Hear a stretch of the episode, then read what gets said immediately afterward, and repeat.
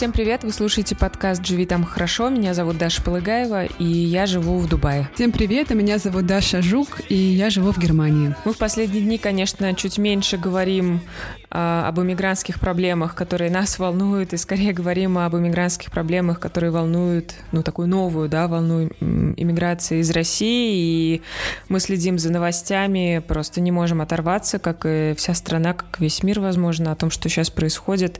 А, это ужасно печально печальный, и нам хотелось как-то поддержать вот в этой водке поддержать тех, кто сейчас экстренно уезжает, бежит, по сути, да. Помнишь, мы с Настей Красильниковой записывали выпуск, она говорила, что никакая это не иммиграция, это бегство. Mm-hmm. Вот то, что сейчас происходит в эти дни мобилизации, это сто процентов бегство из страны и никакая не иммиграция. Как ты себя сама чувствуешь, как э, иммигрант, который находится далеко от России, и сама ничего с этим не можешь, естественно, сделать, хотя как и те, кто находится в России, собственно, мы мало на что влияем, но как это все издалека тобой переживается? Мне кажется, так же остро, как и если бы я была в России. Ну, может быть, в России, конечно, там бы система Dolby Digital сработала бы, и это все долбило бы совсем с, с, с гигантским таким, с выкрученным совсем уж сигналом, с выкрученным звуком. А, слушай, ну, а что я? Я в безопасности нахожусь, я ужасно волнуюсь за тех, э, кто не находится в безопасности сейчас, и я считаю, что это абсолютно чудовищно, то, что происходит происходит, это должно прекратиться. И я надеюсь, что в ближайшее время это так или иначе прекратится. Вот. Эм, но мне хочется, знаешь, сказать тем, кто, э, тем, кто сейчас бежит, слово переезжает, даже у меня язык не, не поворачивается, сказать, что да, это стрёмно, переезд это стрёмно, бегство это еще более стрёмно, но все-таки вы спасаете свою жизнь, и, наверное, к этому нужно как-то так относиться. И, конечно, жизнь больше не будет прежней, и кто-то не сможет вернуться в ближайшие месяцы, хотя эм, такой, так, мне кажется, психологически защитная реакция, и как можно смягчить, да, какое-то вот это приземление, это думать об этом как о временном решении, да. Ну вот я сейчас уеду, а потом разберусь. Ну вот я сейчас уеду, я окажусь в безопасности, а потом разберусь, и я уверена, что вы разберетесь так или иначе, поэтому берегите себя, и я надеюсь, надеюсь, что мы будем помогать э, всем, кто оказался в эмиграции, вынужденной эмиграции, и будем рассказывать их истории, и будем стараться поддерживать вас. Да, друзья, мы будем продолжать делать наши выпуски, и надеемся быть полезными и для тех, кто вынужден был уехать сейчас, и для тех, кто уехал давно, и для тех, кто остается в России. Я знаю, что нас слушают ребята и за границей, и в России, и у всех разные ситуации. И нам хочется по возможности нашим подкастам помогать и поддерживать каждого из вас. И, конечно, совершенно невыносимо смотреть на кадры и фотографии тех, кто сейчас на границе России пытается прорваться в другие страны, чтобы спасти свою жизнь, спасти свои семьи. И мы вам желаем огромной удачи и верим, что, несмотря на все трудности, у вас получится начать новую жизнь в новой стране и построить новый дом. А лично у меня изменилось понятие дома, когда я переехала, и если посмотреть на дом как на место, где мы, наши ценности, наши убеждения, наша безопасность, наша свобода, тогда как-то проще принять собственный переезд. Дом мы можем всегда вести с собой. У нас, кстати, даже был эпизод с таким названием «Дом я всегда везу с собой». А этот эпизод мы планировали еще до новостей про мобилизацию в России, но все равно мы решили его выпустить. Кажется, что тема получения грин-карты в США может быть полезной для многих людей сейчас. И этот розыгрыш э, лотереи грин-карты начинается уже на следующей неделе, 6 октября.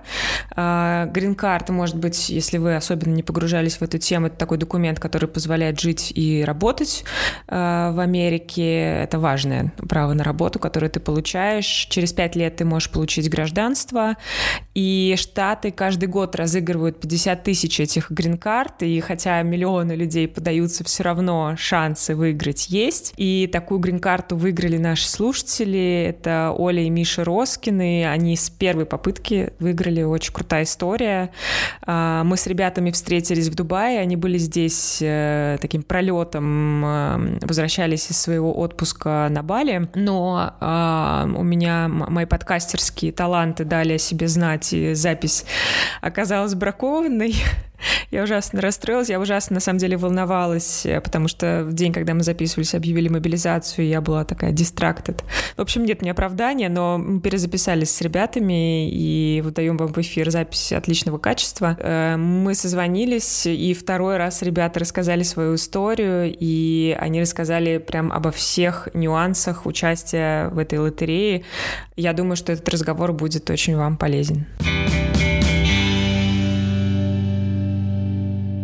Мы начнем интервью буквально через минуту, а сейчас хотим посоветовать вам подкаст Оли Микитась, такого же нового иммигранта, как многие из вас. Подкаст называется «Нормально же общались». Оля вместе с семьей переехала в Тбилиси. В подкасте она рассказывает про свой опыт жизни в Грузии, а еще обсуждает много всяких других интересных тем, например, возрастные кризисы, финансовую грамотность, отношения, психотерапию. А в гости к Оле приходят разные эксперты, психологи, психотерапевты, ее друзья, подкастеры и просто неравнодушные люди, которым есть чем поделиться. Ссылку на Олин подкаст мы оставим в описании этого эпизода.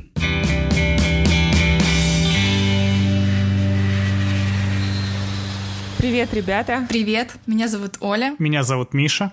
И мы живем хорошо в Нью-Йорке. Круто, круто. Ребята только-только вернулись в Нью-Йорк с Бали, и они летели с пересадкой через Филиппины сначала, да, и потом мы с ребятами встретились в Дубае, но, к сожалению, мои таланты звукорежиссерские проявили себя, и приходится нам еще раз перезаписывать интервью. Ребята только прилетели, и у них сейчас ночь, и они согласились поговорить со мной ночью по нью-йоркскому времени. Ребята, расскажите, пожалуйста, чем вы вообще занимаетесь, чем занимались в России до того, как уехали? Я в России работала фотографом, а по образованию я политолог. И в Америке я также открыла свой фотобизнес совместно с мужем и работаю фотографом. Что касается меня, то в России я долгое время работал в рекламе и занимался избирательными кампаниями для независимых кандидатов. А теперь я переехал и здесь э, начинаю свою карьеру с нуля. Я устроился стажером в IT-компанию и вот потихоньку расту, сейчас дорос до координатора проектов. Расскажите, пожалуйста, когда и как вам пришла в голову идея поучаствовать в лотерее Грин-карты? Мы победители лотереи Грин-карт 2019 года, но заявку на участие мы подали еще в 2017 году. И для нас это был скорее прикол. А, Миша сидел на работе или стал какой-то паблик с мемами ВКонтакте, увидел пост о том, что начинается лотерея Грин-карты, ссылка ссылку на сайт и предложил мне поучаствовать. Мы воспринимали это достаточно легко, но сразу договорились о том, что если вдруг мы выиграем, обязательно попробуем переехать. Так и случилось. Какой был процесс, как это вообще устроено, с чего нужно начать, как податься на участие в этой лотерее? Податься в этом году можно 6 октября а только на сайте DV Program State Gov. Это единственный официальный сайт лотереи.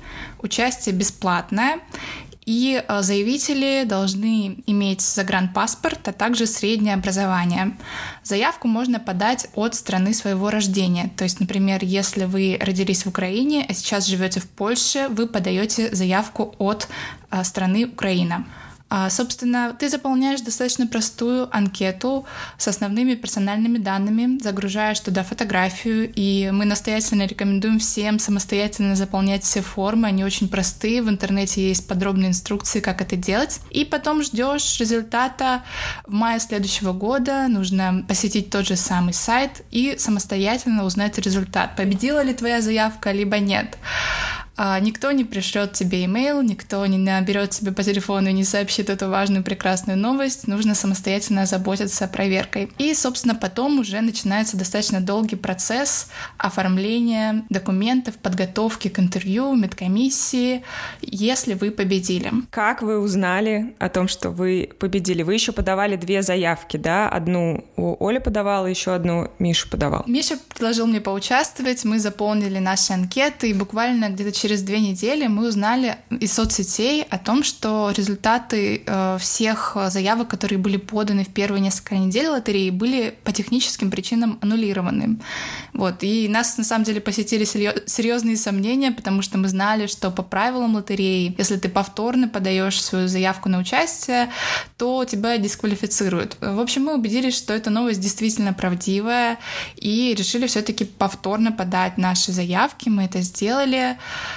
А, и, собственно, моя заявка оказалась выигрышной. А в день проверки результатов у нас не было каких-то таких сверхожиданий, и Миша даже мне сказал такую фразу, что давай проверять результаты и расстраиваться по очереди. Он открыл свой результат, посмотрел, что он не выиграл, как и ожидал, и после этого спросил, как там у меня дела, и я сказала, что я вообще не понимаю, что происходит, что написано на экране.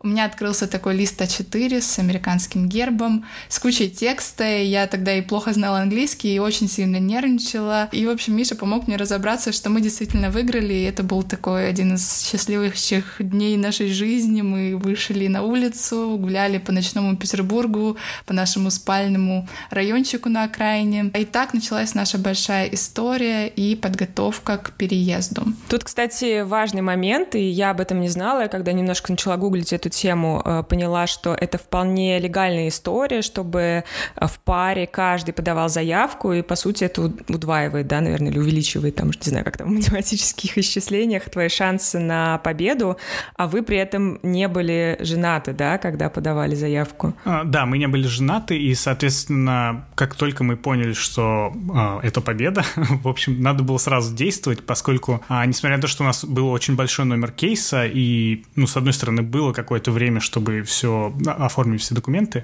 а с другой стороны, мы пытались как бы сделать все максимально быстро, чтобы не упустить этот шанс, потому что было, ну, как бы не очень верилось вообще, чтобы победили, и хотелось сразу начать что-то делать. Вот, поэтому а, мы поженились где-то через месяц и одну неделю после того, как мы узнали о победе. Вот, и в целом ну, как бы интернет полнится слухами, часто говорят, что это как бы такой красный флаг для офицеров, что потом не дают визы и так далее.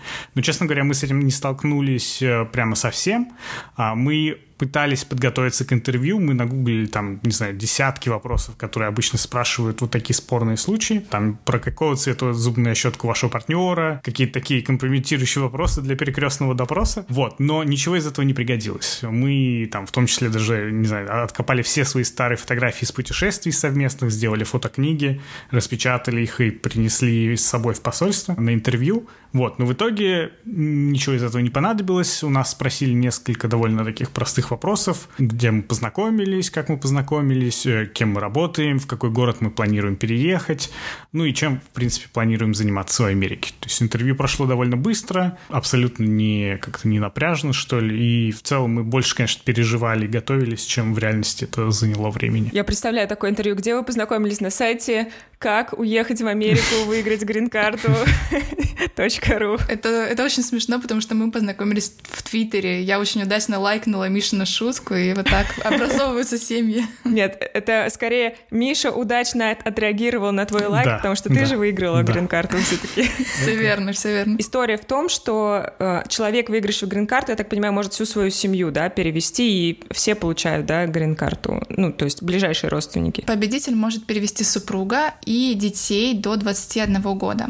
То есть нельзя перевести родителей, например, родителей можно перевести в будущем по программе воссоединения семьи, но это только уже после получения гражданства и паспорта США. Вот. Угу. Поэтому только супруги и дети. Угу. Давайте немножко вернемся к процессу. Значит, э, вы получили подтверждение, что вы выиграли грин-карту, но это только начало на самом деле. Все верно. А, на самом деле то, что ты победил лотерею Card, не является гарантией того, что ты в дальнейшем получишь иммиграционную визу и грин-карту. В принципе, так и написано везде на сайтах, что не нужно продавать свое имущество сразу после того, как вы узнали о том, что победили в лотерее. Потому что это достаточно долгий процесс, и на некоторых этапах часть победителей отсеивается. А после победы нужно заполнить основную форму, это DS-260. Мы ее заполняли уже после того, как поженились, как супружеская пара. Это такая большая анкета. Опять же, в интернете куча инструкций. Опять же, нужно заполнять ее самостоятельно, исключительно, чтобы избежать в дальнейшем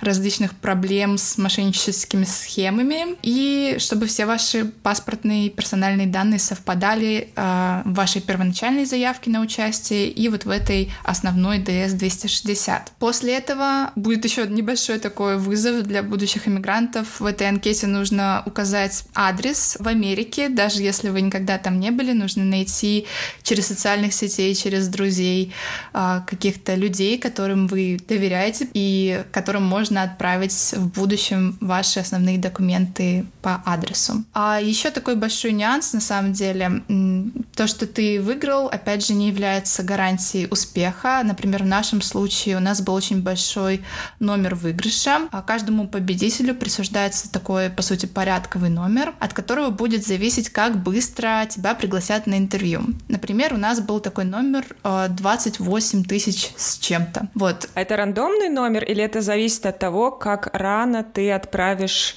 свою заявку первоначально? Это рандомный номер. Это mm. не связано mm-hmm. с документацией, с тем, как ты быстро действуешь и реагируешь. Это просто тебе присуждается в момент э, того, как ты победил лотереи, вот этот какой-то порядковый рандомный номер. И, собственно, в соответствии с этим номером людей приглашают на интервью э, в консульство. И на самом деле динамика этих приглашений, она очень сильно разнилась наш год, и в один месяц смогли пригласить тысячу человек, вот тысячу первых человек на интервью, условно, по очереди. В следующий месяц три тысячи, а потом опять тысячу. И после того, как мы очень долго и классно радовались победе, мы в каком-то какой-то момент времени осознали, что на самом деле то, что мы победили, скорее всего, может нас не привести никуда, и мы можем не попасть просто на интервью, а потому что до нас просто не дойдет очередь, если сохранится темп э, такой, как был в начале года. И, соответственно, если за один фискальный год э, вас не успели пригласить на интервью, то ваш выигрыш просто аннулируется, и вы никуда не едете. И поэтому все победители грин-карты этой лотереи с большими номерами, они катаются целый год на эмоциональных качелях от невероятной радости до таких депрессивных эпизодов, когда ты уже никуда не собираешься, не учишь английский, просто э, живешь свою жизнь. А на интервью тебя приглашают или ты должен как-то записаться сам? Приглашают на интервью в соответствии с порядковым номером, э, выпускаются визовые бюллетени на официальном сайте, и в дальнейшем уже, э, насколько я помню, по почте идет переписка, то есть ты по почте должен отправить часть отсканированных документов, и, насколько я помню, по почте э, как-то согласовывали время. Mm. Но опять же, процедура меняется каждый год, и это важный нюанс. Э, в нашем случае мы вообще проходили всю эту историю в другой реальности, когда консульство работало в Москве, это было гораздо проще. Нам, например, не нужно было переводить пакет документов, вообще ничего. Мы предоставляли все, например, свои дипломы на русском языке об образовании, никак их нотариально не заверяли, не делали переводы. Все-таки процедура меняется каждый год, нужно следить за нюансами бюрократическими деталями. Поэтому мы рекомендуем сразу вступать во все возможные чаты и какие-то группы на Фейсбуке, в Телеграме, чтобы общаться с такими же победителями, как вы, и не упустить важные детали. Да, давай оставим все ссылки в описании. Может быть, какие-то есть действительно полезные группы, в которые стоит вступить. Но вас все-таки пригласили на интервью. Да, все верно. Нас пригласили. Перед интервью ты проходишь медкомиссию. Опять же, мы проходили ее в Москве, в аккредитованной клинике. Достаточно простая процедура, но без нее никак не получится переехать. Мы поставили а, несколько недостающих прививок. Для того, чтобы приехать в Америку, это также обязательно.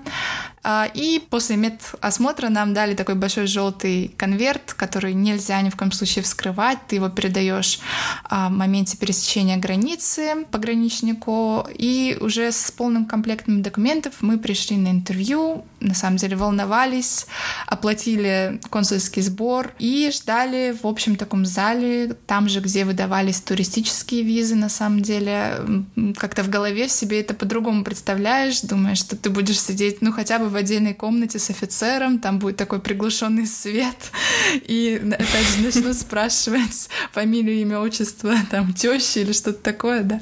А, вот, достаточно прост, простая была процедура именно самого интервью, потому что ты уже, ну, много-много раз прошелся по всем формам, а, все документы собрал, все фотокниги распечатал и полностью уже готов а, морально, потому что невозможно больше нервничать так долго. А какие вопросы вам задавали? Миш, давай расскажи. Да, ну, вопросы были довольно простые. Они спрашивают, офицер спросил про то, в какой город мы планируем ехать, чем планируем заниматься, чем мы занимались до переезда, как познакомились и в целом все.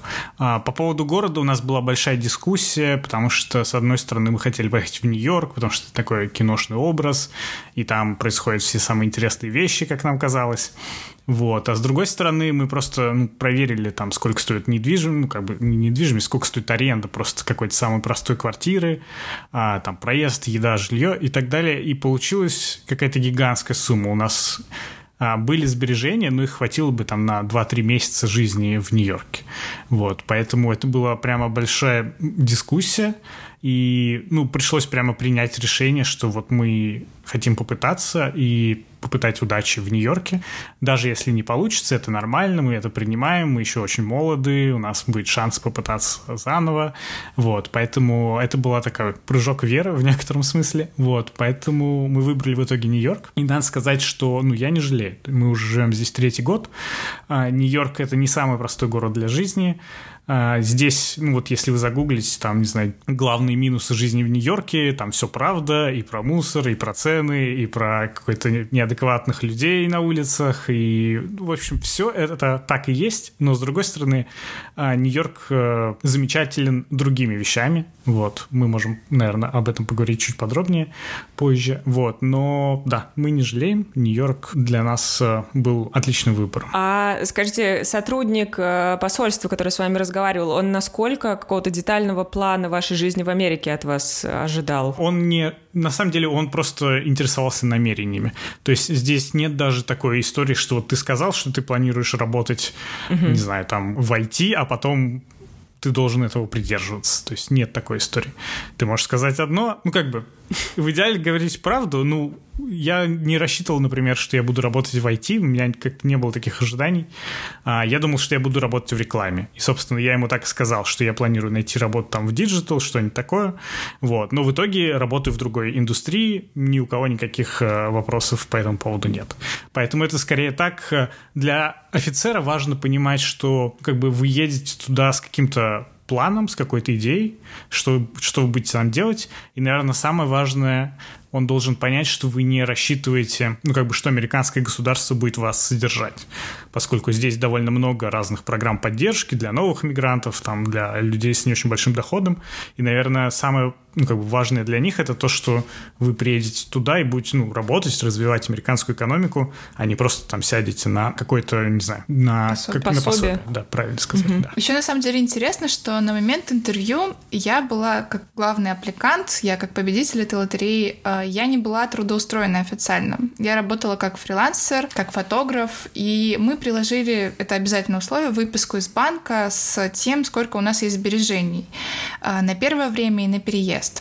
Но на самом деле в инструкциях официальных нет никакой определенной суммы, которая у тебя должна быть на счету для переезда. И вот, к слову, наши друзья переехали после выигрыша лотереи Green Card, взяв кредит в российском банке. Они переехали на эти деньги, показали их, соответственно, на интервью, и в США очень быстро заработали и вернули эту сумму. Угу. Что было по итогам этого интервью? Вам сразу сказали, ребята, вот ваша грин-карта, добро пожаловать. После интервью тебе через несколько дней присылают паспорт э, с иммиграционной визой, и по ней нужно въехать на территорию штата в течение полугода после интервью. В противном случае ты, опять же, теряешь эту возможность переезда место. А прямо в моменте интервью вам что-то сказали? Типа, все, супер, прошло, добро пожаловать, приезжайте. Или, или нужно ждать опять? Насколько я помню, э, стало понятно именно в моменте интервью. Mm-hmm. То есть мы вышли из этого помещения, уже зная, что все хорошо. Мы оставили паспорта у них, поскольку они их потом как бы курьерской службой присылают с визами уже. А, мне кажется, здесь работает так же, как э, с туристическими, что если тебе отказывают, то ты сразу документы получаешь на руки. И плюс бывают истории, когда нужно, например, подготовить какие-то дополнительные документы, и, соответственно, людям об этом сразу сообщают, они экстренно их готовят и как бы еще раз проходят угу. такое интервью. У нас такого не было, то есть мы сразу поняли, что мы прошли. У вас вот это ощущение радости, счастья, эйфории, оно было еще в моменте, когда вам первый раз сообщили, что вы выиграли лотерею, или после интервью, когда вот это эм, эмоциональное какое-то было, была какая-то реакция с вашей стороны? Я думаю, что самый эмоциональный день был был, когда а, мы узнали, что выиграли, а второй по эмоциональности день а, был, когда мы увидели визовый бюллетень и поняли, что нас таки вызывают на интервью. Поскольку там а, действительно угу. были такие качели, и, ну, там, я могу про себя говорить, я в какой-то момент был уверен, что мы точно едем, я решил, что буду учить английский, копить деньги и сдавать на права. Потом я понял, что мы никуда не едем. Я решил, что я не буду учить английский, сдавать на права и копить деньги. Вот, поэтому... А потом выяснилось, что все-таки мы едем, и вот этот момент был такой решающий. То есть я не могу сказать, что... Ну, как бы интервью это было волнительно, мы к нему готовились и так далее, но в целом у нас была очень понятная история, там все хорошо по документам, никаких особых там подводных камней мы не ждали. Вот, поэтому положительный исход, как бы мы его ожидали. Вот, поэтому там скорее мы просто выдохнули, что все прошло хорошо, теперь точно. Угу. То есть это получается лотерея практически на всех уровнях. Сначала это лотерея выберет для тебя система, когда ты подаешь документы, потом это лотерея, попадешь ли ты на это собеседование, и в конце концов это лотерея в каком-то смысле для тебя, э, успеешь ли ты подготовиться, накопить денег, еще что-то, морально подготовиться, да? Да, то есть, с одной стороны, этот процесс, ну, как бы из плюсов этой лотереи то, что она бесплатная и доступная, ну, для большинства людей, но из минусов вам все равно потребуются какие-то деньги и много удачи. Вот. Даже несмотря на то, что лотерея бесплатная, мне кажется, мы потратили 4-5 тысяч долларов на весь вот этот процесс, на всякие сборы, на медосмотр, на билеты, чтобы там съездить. Это при том, что мы сдавали в Москве. Сейчас это все, скорее всего, намного дороже обойдется, если вообще получится э, выехать. Ну, вс- всегда есть какие-то пути. У нас много знакомых, которые победили в самых разных, там, в эпоху пандемии, э, в эпоху каких-то вот этих э, дипломатических терок. Э, всегда есть какие-то возможности, как это можно решить. Вот, но в целом, да, вам потребуется много удачи, э, какое-то количество денег, вот, и много терпения, я думаю, и нервов.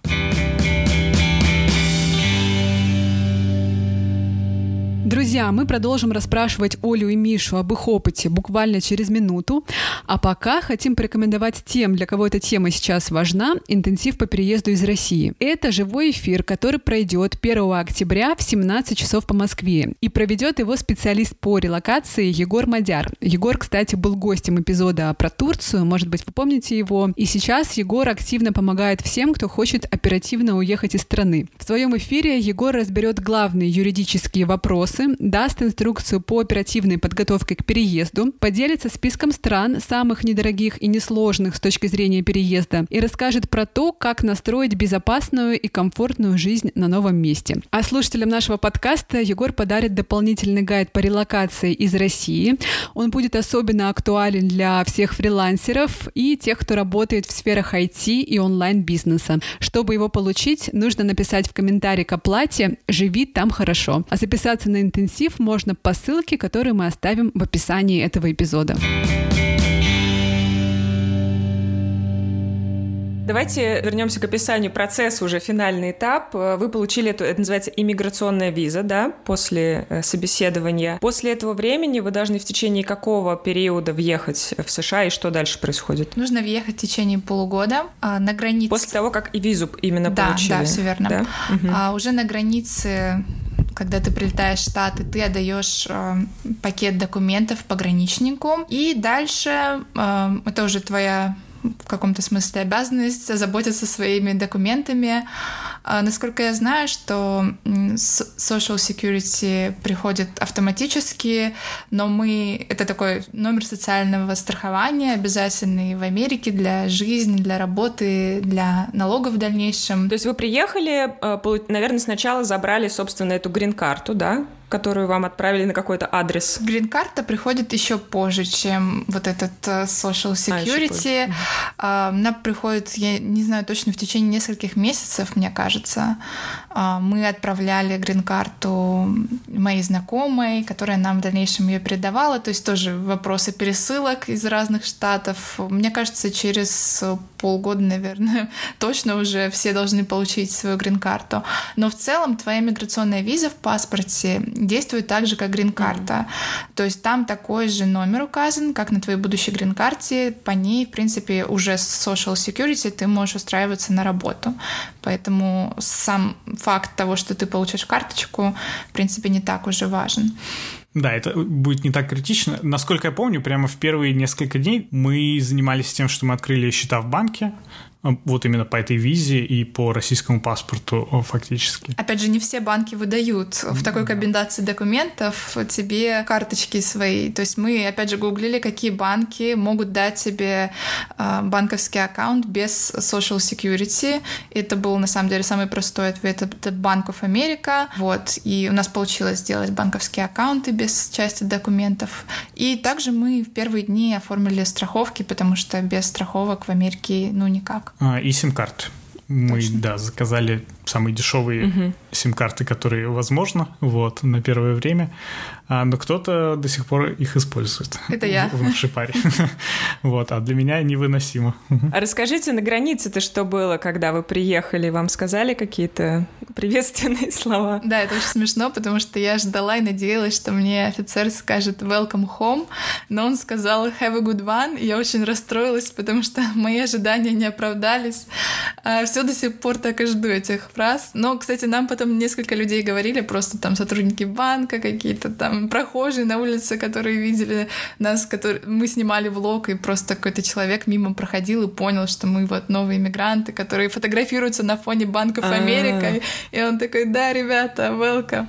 Вот, это было эмоционально, и каждое такое приветствие, это на самом деле греет тебе душу и как-то дает ощущение уюта и того, что ты в правильном месте. Да, но надо сказать, что вот первые несколько дней они все равно как в тумане, потому что ну, мы из Петербурга ехали на поезде в Москву, потом сразу в аэропорт в Москве, потом трансатлантика, а потом... Сейчас это не кажется таким уж долгим путем из да, России да, куда-либо. Я, я, я согласен, но в тот момент это все равно было ну, что такое экстраординарное в рамках наших жизней, скажем так. Вот. И потом, не знаю, мы очень долго стояли на вот этом паспортном контроле в большущей очереди а, новых а, по-моему, там и туристические, наверное, и нет. Там, по-моему, разные очереди, но да. это не важно. Ну, очереди да. всегда гигантские, да. Да, и занимает очень много времени. Естественно, там мы уже подустали. И первым делом, когда мы вышли, мы уже просто попытались там поймать такси, первое попавшееся, поехать в Airbnb, который мы арендовали недалеко от э, аэропорта, чтобы просто поспать и немножко прийти в себя. Давайте, ребята, я э, задам вам вопросы от Даши Жук, которой нет с нами в этот момент. Оля, Миша, привет. У меня к вам несколько вопросов. Первый вопрос такой. Я читала о том, что когда ты выиграл грин-карту, это еще не финал, не хэппи-энд, и основные трудности только начинаются. Расскажите, пожалуйста, что это за трудности такие и к чему точно нужно готовиться? Как мы уже говорили ранее, победа лотереи грин-карт не гарантия вашего переезда в Америку. Вас могут отсеять как перед ну, на интервью, например, по каким-то медицинским показаниям. Такое тоже редко, но бывает, я читала в интернете. А также на процедуры, как ни странно, влияет повестка и новостной фон. Например, тысячи победителей лотереи Green Card упустили возможность переехать, потому что были введены ограничения, связанные с ковидом во времена администрации Трампа, и были большие задержки с обработкой документов, кого-то не успели пригласить на интервью. И я знаю, что люди подавали коллективные иски в суд на то, чтобы отстоять свое право на иммиграцию. Я знаю ребят, которые победили такой суд и переехали. Поэтому очень важно быть э, в повестке новостной, следить за информацией. В наш год лотереи были введены дополнительные процедуры, и нужно было отсканировать и отправить свои документы дополнительно перед интервью. А, это была новая система, и там были просто банально технические какие-то проблемы, нам не запрос на эти сканы. И для того, чтобы решить эту техническую проблему, я перелопатила все чатики с такими же победителями лотереи и узнала, что нужно открыть свою анкету DS-260, внести совершенно незначительные какие-то корректировки, например, в написание адреса своей прописки, и после этого опять закрыть эту анкету DS-260 и мы получили каким-то чудом автоматически эти запросы на сканы, и, соответственно, наш кейс продвинулся дальше в процедуре оформления. Это очень маленький пример, скорее всего, сейчас эту уже проблему давно исправили, и все работает лучше, но это просто говорит о том, что система такая динамичная, она меняется, она зависит от многих факторов, и очень важно быть в контексте происходящего, следить за новостями, общаться с другими победителями. Я бы добавил, что, наверное, весь этот процесс а, после победы, он ну, немножко показывает то, как человек готов взять ответственность за свою жизнь и за то, что с ним будет происходить, в свои руки. То есть, понятно, здесь много неизвестных, много вещей от тебя не зависит, там чистая удача, выиграл ты, не выиграл. А, но есть какой-то ряд вещей, которые ты способен контролировать, начиная там условно от английского языка, который, ну как бы вот какой уровень у вас есть, а надо сделать его лучше, потому что его, скорее всего, точно будет, ну как бы недостаточно. То есть вот чем лучше, тем лучше в дальнейшем у вас а, сложится с этим. То есть а, то же самое с деньгами. Понятно, что у всех есть какие-то, наверное, накопления, но опять же, чем в случае Америки, чем больше, тем лучше, потому что это даст вам какое-то дополнительное чувство спокойствия, возможно. Возможно, это позволит вам просто физически там выдержать, пока вы ищете работу. То есть вот какие-то такие вещи, о которых стоит подумать заранее и, ну, как бы и заняться ими вот в то время, пока вы ждете и пока вы проходите весь этот процесс. Я бы сказал, что мы встречали людей, которые относились к этому как вот мы выиграли грин-карту, значит, они нам должны, там, не знаю, что-то что еще помочь там с работой, с жильем. Очень странные стереотипы встречались на этом пути э, у разных людей. Но мне кажется, что если вы вот воспримете эту историю как ваш, ну, не знаю, ваш персональный бизнес-проект, где вы вот являетесь вот таким автором этой истории, это поможет вам легче пройти этот процесс. Я, я так это себе воспринимаю. Вы э, сами сказали, что вы общаетесь, общались, может быть, продолжаете общаться с разными людьми, которые участвовали в лотерее, выиграли, не выиграли. Расскажите про каких, каких-нибудь интересных персонажей, которые, я не знаю, 7 лет участвовали в лотерее или с первого раза выиграли. Кто вообще участвует и кто побеждает из тех, кого вы знаете? У нас очень разный состав э, людей, кого мы знаем, кто победил лотерею. Э, есть такой стереотип стереотип, что побеждают только молодые, амбициозные, но это не так. Я знаю, например, женщину, которая победила после 60 и переехала к своим детям, которые на тот момент уже были в США. Такая счастливая история, на самом деле, воссоединения семьи. А, просто, может быть, из-за того, что мы общаемся в основном с тем кругом лиц, а, которые как-то нам близки по ценностям и возрастной категории. А это в основном люди 60, да? Как бы у нас может быть тоже пузырь какой-то. Вот. А, ну, и, да. ну, конечно, у нас больше среди наших знакомых наших ровесников. Но есть истории людей, э, которые переехали в более зрелом возрасте. Это тоже возможно. А, мы читали такую историю в чатике победителей. Женщина победила уже в пенсионном возрасте и решила, что она поедет в Америку, хотя у нее там никого не было. И ее супруг отказался переезжать. Э, к сожалению, это привело к, раз, ну, к разводу разводу семьи, но женщина пошла вслед за своей мечтой и переехала. То есть такие истории тоже бывают. Поэтому кто-то женится для того, чтобы поехать в Америку, а кто-то разводится. Да. Это круг Очень любопытно, жизни. как ее жизнь сложилась. Может, у нее там какой-нибудь новый брак, там вообще... На самом деле это очень интересно, потому что когда ты переезжаешь в Америку, ты автоматически э, становишься моложе и гораздо лучше себя и комфортнее чувствуешь в плане весовой категории. То есть сразу твои размеры уменьшаются, э, в 30 ты все еще такой ты еще, у тебя еще все впереди, все тебе завидуют, потому что ты молод, у тебя большая долгая жизнь тебя ждет, а в России, мне кажется, в 30 есть стереотипы, что ты должен уже собираться потихонечку куда-то в сторону кладбища двигаться. Особенно для мужчин, мне кажется, есть какой-то вот этот, что муж, мужики до 60, дай бог, доживают в России. Ну почему здесь, для мужчин? Здесь... У нас часики тикают в России да, вообще-то. Ладно, у нас у каждого свои проблемы в этом плане, но здесь действительно другое восприятие возраста, я это могу судить там по своей работе, потому что каждый раз, когда мы с коллегами, какими-то американцами, ну там тоже такая сборная солянка у нас, но в целом достаточно много американцев, каждый раз, когда заходит разговор о возрасте, они мне говорят, что, чувак, тебе 30 лет, ты можешь что-то сделать, облажаться, сделать еще раз, э, снова облажаться, потом перейти в другую индустрию и э, показать себя там. Так что, мол, вообще не переживай. У меня в этом плане есть коллега, ему под 50, э, мужчина, и вот он сейчас думает, что пора бы, в общем, завязать с карьерой и поступить в университет, а, потому что он хочет что-то новое, ну, как бы заняться чем-то новеньким. Ну, для меня это все еще в диковинку, потому что я ну, я не помню таких случаев э, вот в моем российском окружении. Да, это очень круто. Разве что та женщина, которая уехала в Америку.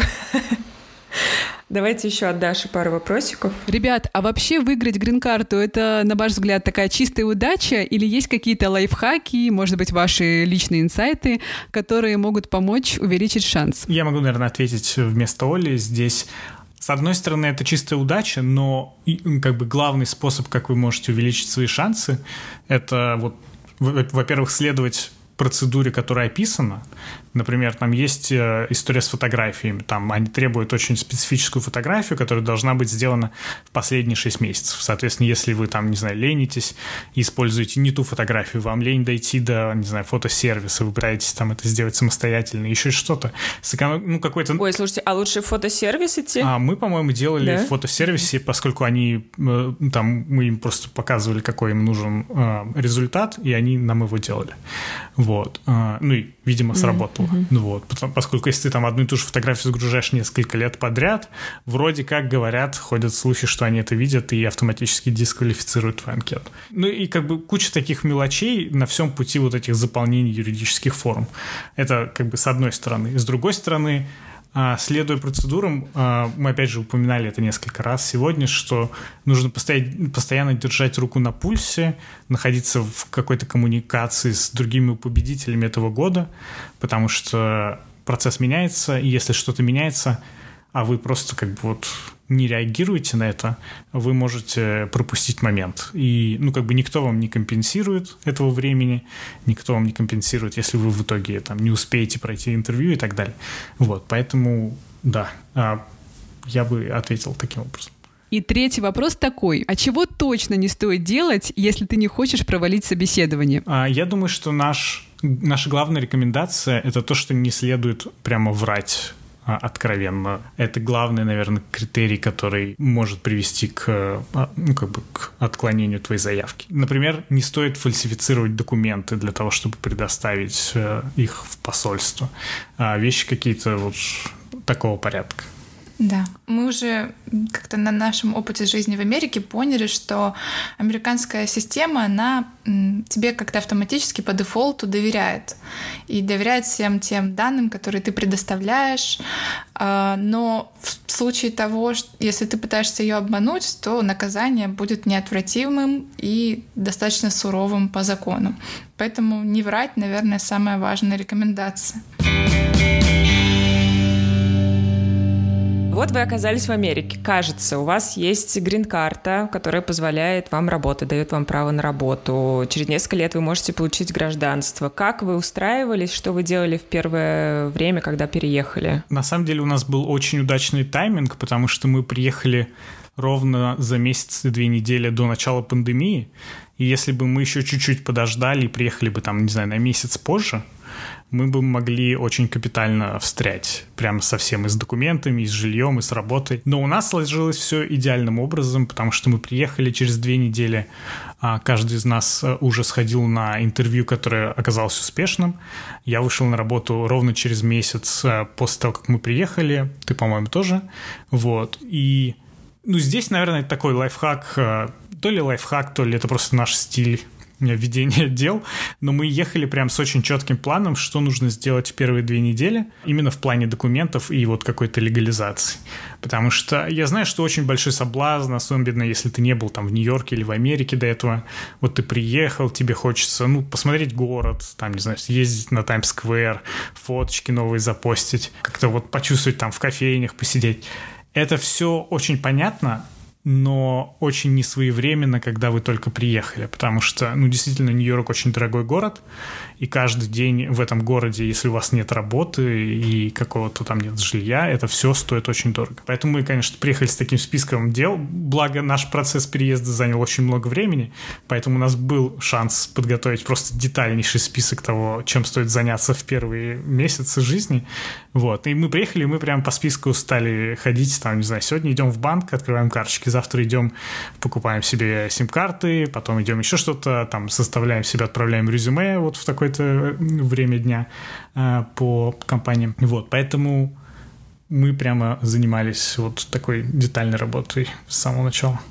Да, это нам очень сильно помогло, потому что как только в Нью-Йорке объявили локдаун, у нас уже была и квартира постоянная, которую мы арендовали, у нас у обоих были работы, и у нас были основные документы страховки, например, оформлены, что важно на период пандемии. Вот мы были готовы сидеть и не выходить из квартир. Скажите, а как вы искали работу и было ли какое-то особое отношение к вам, как к новым мигрантам из России, к тому же? А, по поводу поиска работы, мы немножко задачились этим заранее, в том плане, что, а, ну, например, я выяснил, что там много людей ищут работу через LinkedIn, который на самом деле заблокирован в России, ну и у меня вообще не было никакого опыта взаимодействия с этой соцсетью, поэтому где-то за полгода я там, не знаю, через VPN как-то залогинился, создал аккаунт, а, там закинул фотки, стал добавлять просто рандомно каких-то рекрутеров в друзья, каких-то очень старых знакомых, которые давно переехали, вот, просто чтобы вот накопить какой-то там социальный капитал. А, ну и потом после переезда я использовал LinkedIn в том числе для того, чтобы а, подавать, откликаться откликаться на вакансии, но сработал не он в итоге, но я об этом чуть позже скажу.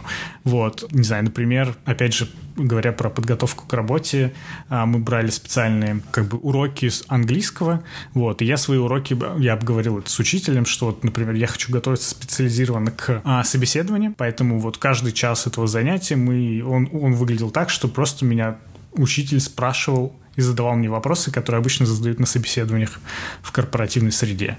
И, соответственно, это было очень стрессово, это было очень сложно, очень нервно. Но в итоге я уверен, что мне это помогло, потому что ну, вопросы действительно повторяются вот в этих интервью, и если у тебя есть какие-то такие уже кейсы сформированные, и ты знаешь, как их рассказать и подать, они у тебя, ну, как бы намного быстрее и намного более гладко потом рассказываются во время интервью.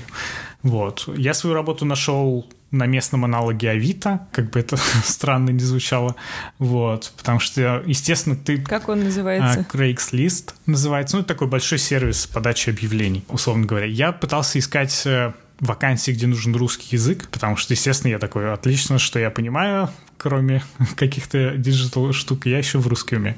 Вот. И действительно получилось найти вакансию офис-менеджера, где нужен русский и английский. Я пришел на собеседование.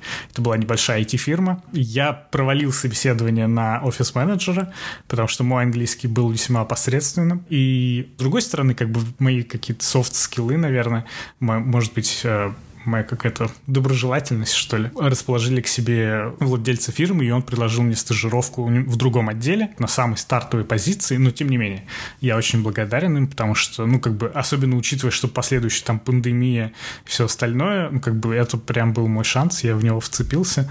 Ну, и вот до сих пор там работаю, потихонечку расту, и фирма растет, в общем, интересно. А было, кстати, такое, что там, может быть, тот же самый владелец этой компании говорил, а ты что тут вообще? А ты такой, я грин-карту выиграл. Он такой, о, ни хрена себе, круто, это работает. В Нью-Йорке на самом деле сложно кого-то удивить mm-hmm. такими историями прямо переезда. И, и сложно, возвращаясь к вопросу про русских, сложно удивить э, россиянами русскими. Нас здесь очень много, мы тут на каждом перекрестке, и, наверное, если ты поедешь куда-нибудь в глубинку, там... Я помню, мы в том году ездили в э, Юту, смотреть на каньоны, и там каждый, с кем мы разговаривали, такие, о, а вы откуда? Потому что они, ну, как бы, как только ты открываешь рот, э, сразу понятно, что акцент э, дает о себе mm-hmm. знать.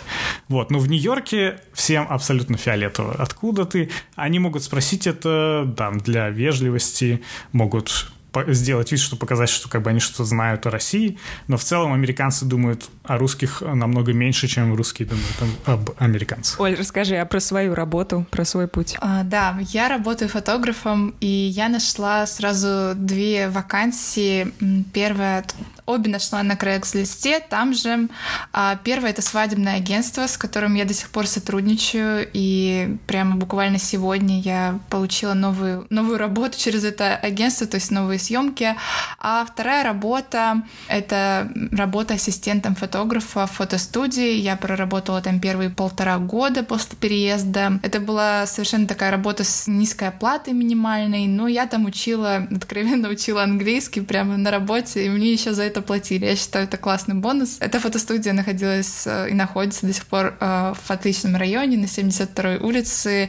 И, ну, просто приезжать и гулять каждый день мимо там Дакота Билдинг или в Центральном парке перед работой, это был абсолютно такой кайф и удовольствие. А, мне кажется, у меня сложились такие дружеские отношения с моей коллегой-американкой. А, и в дальнейшем, когда я в какой-то момент помогала разбирать какие-то документы для этой фотостудии, я случайно наткнулась на табличку сравнения кандидатов. А, во время того, как меня принимали на работу, было еще три, насколько я помню, кандидатки с какими-то очень такими простыми американскими именами. И в этой табличке нас сравнивали по разным критериям. И, к слову сказать, там не было критерия уровень английского языка, либо акцент и произношение. Сравнивают, естественно, по профессиональным каким-то критериям и качествам, навыкам. Вот, я поработала там, и После полутора лет э, я уволилась, мы съездили в очередное путешествие с мужем и открыли собственный бизнес. У нас совместное дело. Открыли такую юридическую форму S-Corp называется.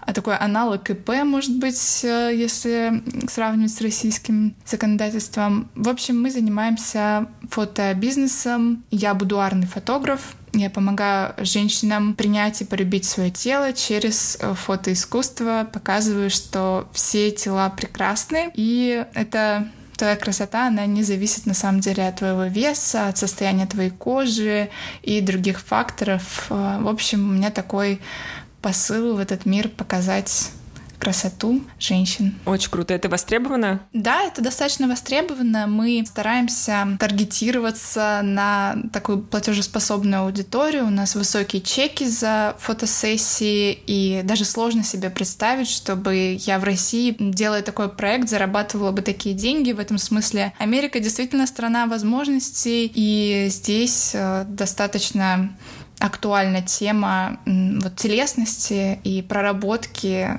того, как ты относишься к своему телу, как другие люди тебя воспринимают и как ты хочешь позиционироваться в соцсетях, в том числе с помощью своих фотографий. Это актуально, да. Вы почти три года назад переехали, вот оборачиваясь назад и как-то резюмируя весь свой опыт жизни в Америке, расскажите, что больше всего вам нравится, может быть, и в Америке, и в Нью-Йорке конкретно, и что до сих пор напрягает, э, что-то, с чем вы не можете смириться, как чуваки из России. Говоря про себя, я скажу, что мне и в Нью-Йорке, ну, в Штатах в глобальном смысле нравится то, что здесь намного лучше погода, чем в Питере, например. Э, нас очень сильно пугали тем, что в Нью-Йорке ужасная погода по американским меркам, но я пока этого не заметил. Вот, я не знаю, то есть вы пугали не того человека, видимо, э, тем, что здесь 300 э, солнечных дней, наверное, да, это как бы не то, что меня может остановить. Мне безумно нравится, что здесь рядом океан, и он ну, прямо буквально в 45 минутах э, езды от нашего дома.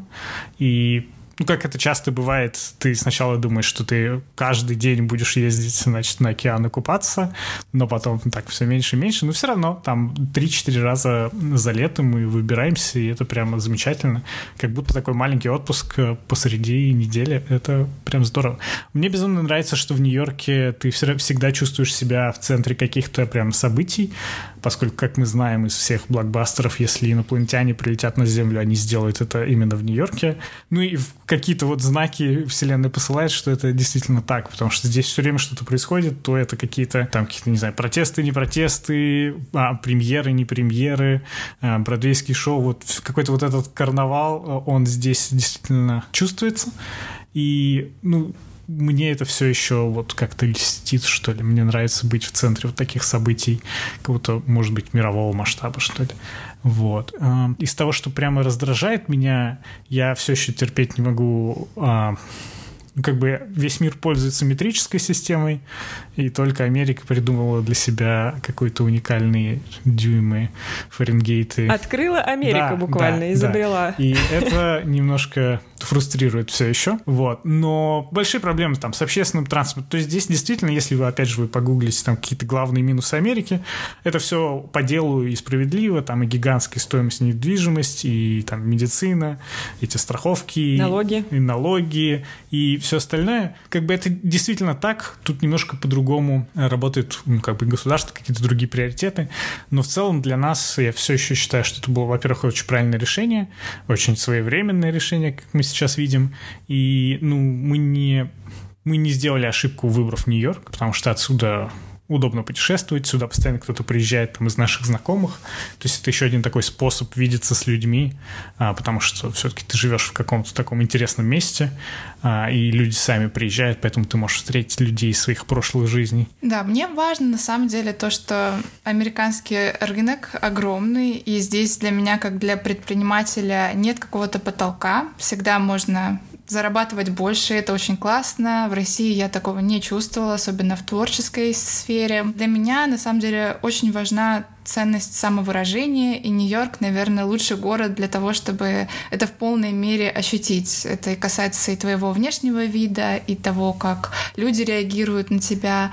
То есть э, нью-йоркеров сложно чем-то удивить, потому что вокруг очень много интересных людей. И я кайфую от этого многообразия людей, и мне очень нравится просто даже рассматривать людей на улицах, потому что каждый первый иммигрант со своей уникальной классной историей. И и в целом вот история про самовыражение для меня важна. Например, можно пойти на протест и не бояться, что тебя там изобьют ОМОНовцы, э, выразить свою позицию политическую в том числе, и не опасаться преследования со стороны государства. А, наверное, вот переезд в Америку убрал вот этот фоновый постоянный стресс, который был у меня в России, потому что муж занимался политическим активизмом. А у меня была какая-то такая фобия, что каждый звонок в дверь — это потенциально официальный обыск. В Америке это отпустило, и я, наверное, в каком-то смысле даже перестала бояться полиции. Э, это не говорит о том, что Америка идеальная страна, здесь очень большие проблемы с полицейским насилием, что касается по отношению к цветному населению. А здесь есть свои проблемы, э, но в целом я чувствую себя гораздо свободнее. Вот. Из минусов э, я не люблю метро в Нью-Йорке.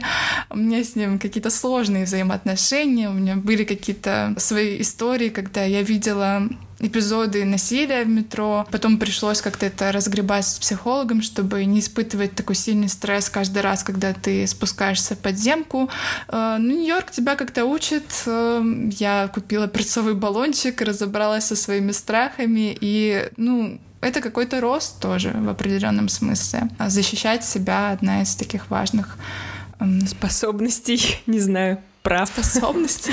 Обязанностей. У меня к вам последний вопрос, ребят. Лотерея начинается 6 октября, да, ты сказал, через несколько дней. Технический вопрос. Имеет ли значение, когда ты подаешь свою заявку, стоит ли прям 6 бежать и быстрее-быстрее заполнять все эти формы? И второй уточняющий вопрос. Какие-то есть главные ли у вас рекомендации к заполнению вот всех этих анкет на этом этапе прямо сейчас, вот в ближайшее время? Э, я бы сказал, что обычно в первые последние последний день а, сайт намертво лежит, поэтому, наверное, лучше планировать.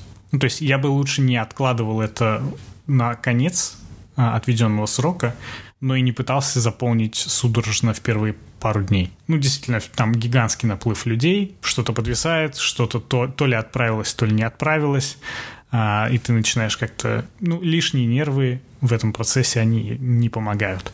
Вот, поэтому я бы, наверное, советовал от себя просто несколько дней выждать, дождаться, когда схлынет основной поток, и после этого спокойно подать анкету, чтобы быть уверенным, что ты там нажал кнопку, все отправилось, и как бы никаких проблем нет. Участвуют на самом деле миллионы людей. Э, я смотрела, по-моему, в 2020 году из-за пандемии был большой спад заявок на участие, и подалось всего лишь 11 миллионов человек на участие. Это считается небольшим количеством участников.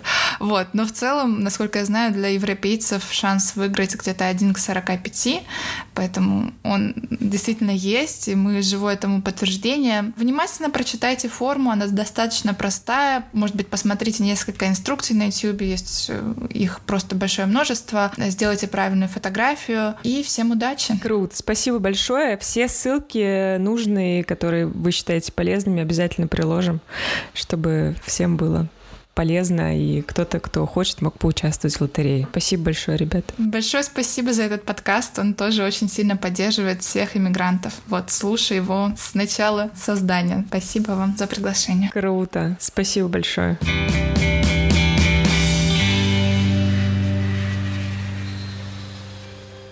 большое, что дослушали этот эпизод до конца. Я надеюсь, что этот разговор был для вас полезным. Все э, ссылки от ребят мы оставим в описании этого выпуска. Да, друзья, спасибо, что были с нами. Мы желаем вам сил все это пережить. Мы с вами. Берегите себя. Пока-пока. Пока-пока.